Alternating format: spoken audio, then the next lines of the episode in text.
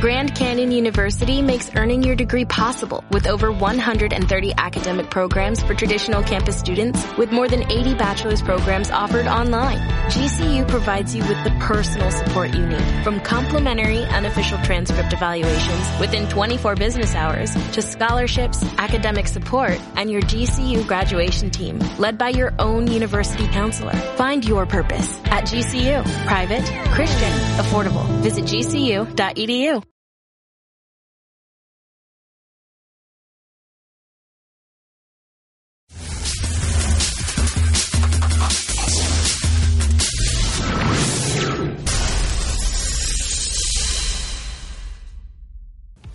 Hola a todos, bienvenidos a Peleagudos, yo soy Michael Calderón. Yo soy Fátima Toche.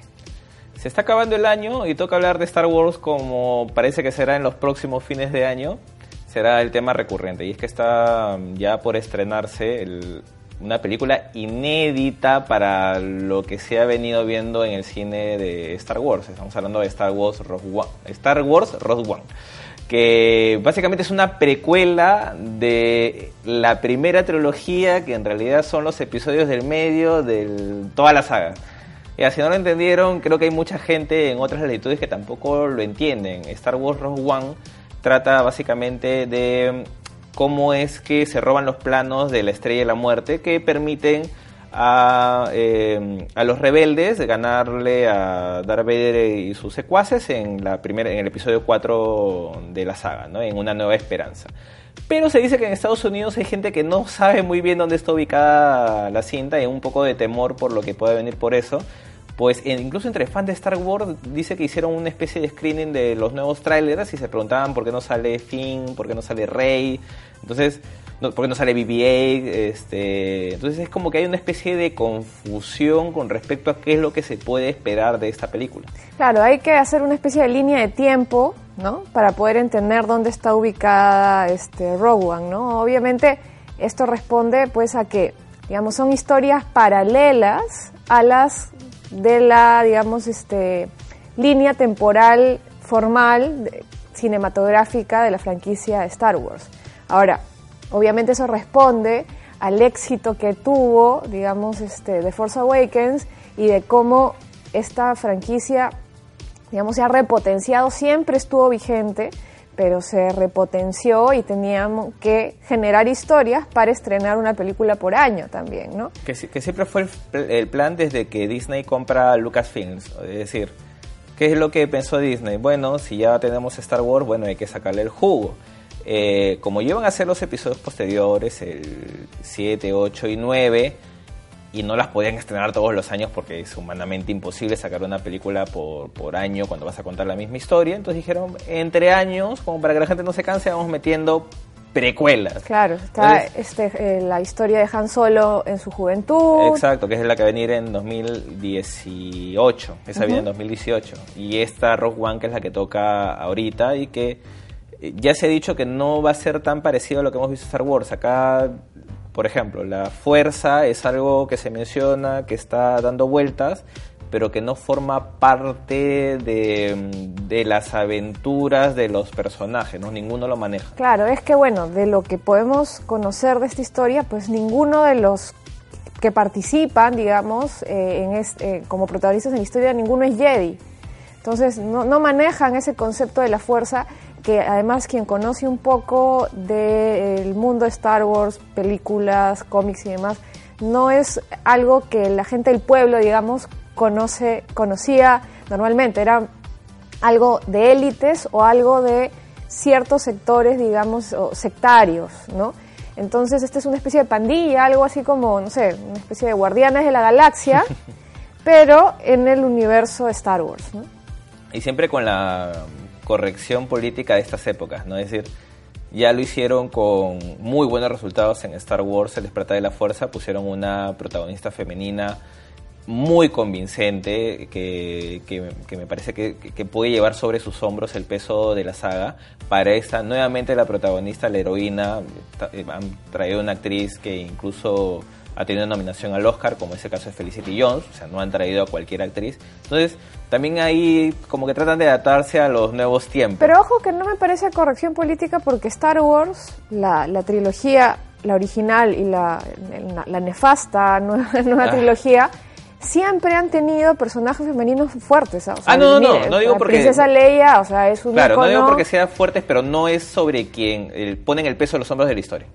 Bueno, yo creo que la princesa Leia es indispensable en la trilogía original. Ya en la nueva trilogía sí está Amidala, y bueno, ya mejor ni, ni comentarlo, ¿no? Pero yo sí creo que en el universo Star Wars, el personaje eh, de, femenino, yo creo que siempre ha tenido fuerza. Ahora, claro, lo han reforzado con estas nuevas películas y con muy buenos resultados, me parece, como, como bien dijiste, con el personaje de Rey.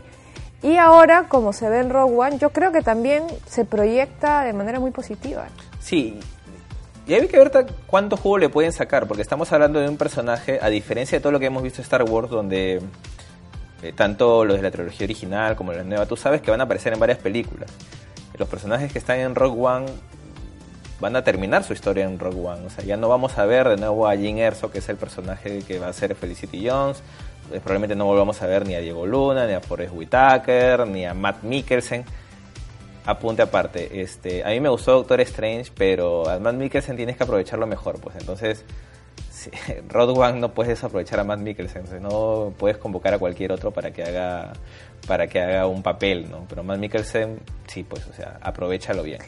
Sí, no, bueno, definitivamente este el, fan, digamos, de la franquicia va a tener que acostumbrarse a este nuevo formato, ¿no? De películas que, digamos, no van a tener necesariamente una continuidad, sino que van a este, explicar algunos cabos sueltos de la saga, ¿no? Entonces sí, vas a tener que acostumbrarte que tal vez esos personajes que ves ahí ya no los verás más. Ahora, lo único que a mí me ha preocupado ya como fan de Star Wars es que veo algunos personajes eh, en, este grupo, que es el, digamos, que, va en busca del mapa del Estrella de la Muerte, veo algunos personajes muy cliché, que no necesariamente responden a, este, digamos, eh, el universo, digamos, la diversidad, digamos, este, racial o de especie que hay en este esta galaxia, ¿no? estás pensando en el personaje de Donnie Yen, el, eh, ciego. Sí, digamos, un, un samurái ciego, que es algo que es muy recurrente en, películas de Kung Fu y demás, no necesariamente encaja en el universo Star Wars, de esa manera estéticamente planteado. No, es más, está vestido como si fuera un. De hecho, los Jedis están inspirados un poco en esta estética de los samuráis y demás, pero así tal cual, como está hasta con, hasta con la katana y demás, no necesariamente encaja en este universo a mi modo de ver, ¿no? Sí, eh, ahora, se ha dicho que en el caso de Star Wars, eh, de esta nueva Rogue One, es una película de guerra, entonces no deberíamos esperar lo mismo que hemos visto en las... O sea, esta sí es guerra, guerra Star Wars. Las otras tenías a la fuerza, era, había un conflicto familiar bastante fuerte, obviamente algunas escenas de batalla para, para poder justificarla.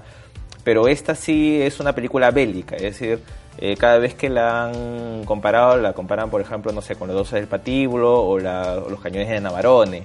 Eh, pero hay que ver qué, qué tanto espera la gente eso, porque es cierto, de repente hay muy buena intención de querer ofrecer algo nuevo, pero también es cierto de que cuando es una película de Star Wars, también responde a esa expectativa de la gente que espera esa película. Y lo, lo que le juega más en contra desde esa perspectiva es que justamente con The Force Awakens eh, quisieron darle a la gente en el gusto, ¿no? Y regresaron a la estética, a la forma de narración, a los conflictos de la trilogía original. Entonces, primero llevas a la gente a lo que pide. A su zona de confort. A su zona de confort y de ahí lo sacas, ¿no? Entonces, lo cual hace más arriesgada la propuesta. Sí, y, por eso también se hablaba de algunos problemas durante la filmación. El encargado es Gareth Edwards, que es el director de Godzilla, de hace un par de años, que es una muy buena película. Y lo que se dice es que, bueno, el primer corte de la película sí le gustó a la gente de Disney, sí le gustó a la gente de Lucasfilms, pero le dijeron, oye, ¿sabes qué? Está buena tu película, pero acércala a Star Wars.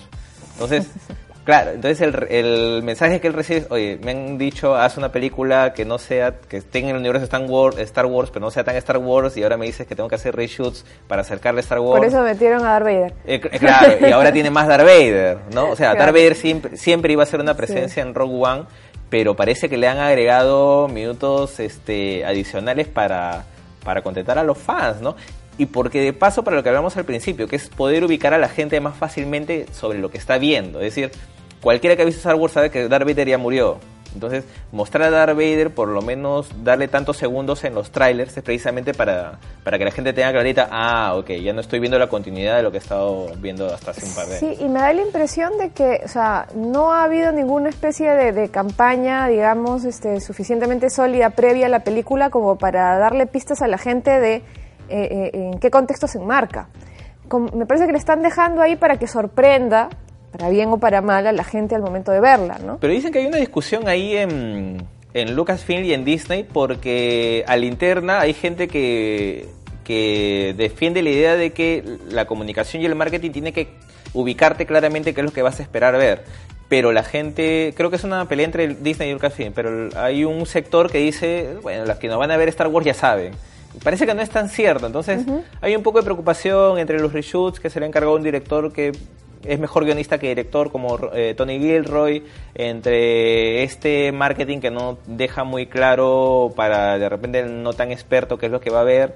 Eh, y genera un poco de incertidumbre. ¿no? Pero igual yo creo que esta película va a ser muy taquillera y va a generar la expectativa de la gente definitivamente, ¿no? Entonces más allá de las particularidades, yo creo que sí va a ser un éxito, ¿no? Vamos a ver con qué nos sorprenden esta vez. Por lo menos va a tener, va a mantener viva la fuerza, que es lo que, que es lo que imagino que le interesa a Disney a esperar los resultados de, la película. No solamente a nivel de taquilla, que es lo que importa de cara al, negocio, por así decirlo, sino también de la calidad de la película, que esperemos esté a la altura de, por lo menos de, de Forza Week, que estuvo buena. Que estuvo muy buena, muy buena. Bueno, eso ha sido todo con Peleagudos, ya hablamos bastante de Star Wars, con nosotros será hasta otra ocasión. Mi nombre es Michael Calderón. Yo soy Fátima Toche, nos vemos. Chao, chao.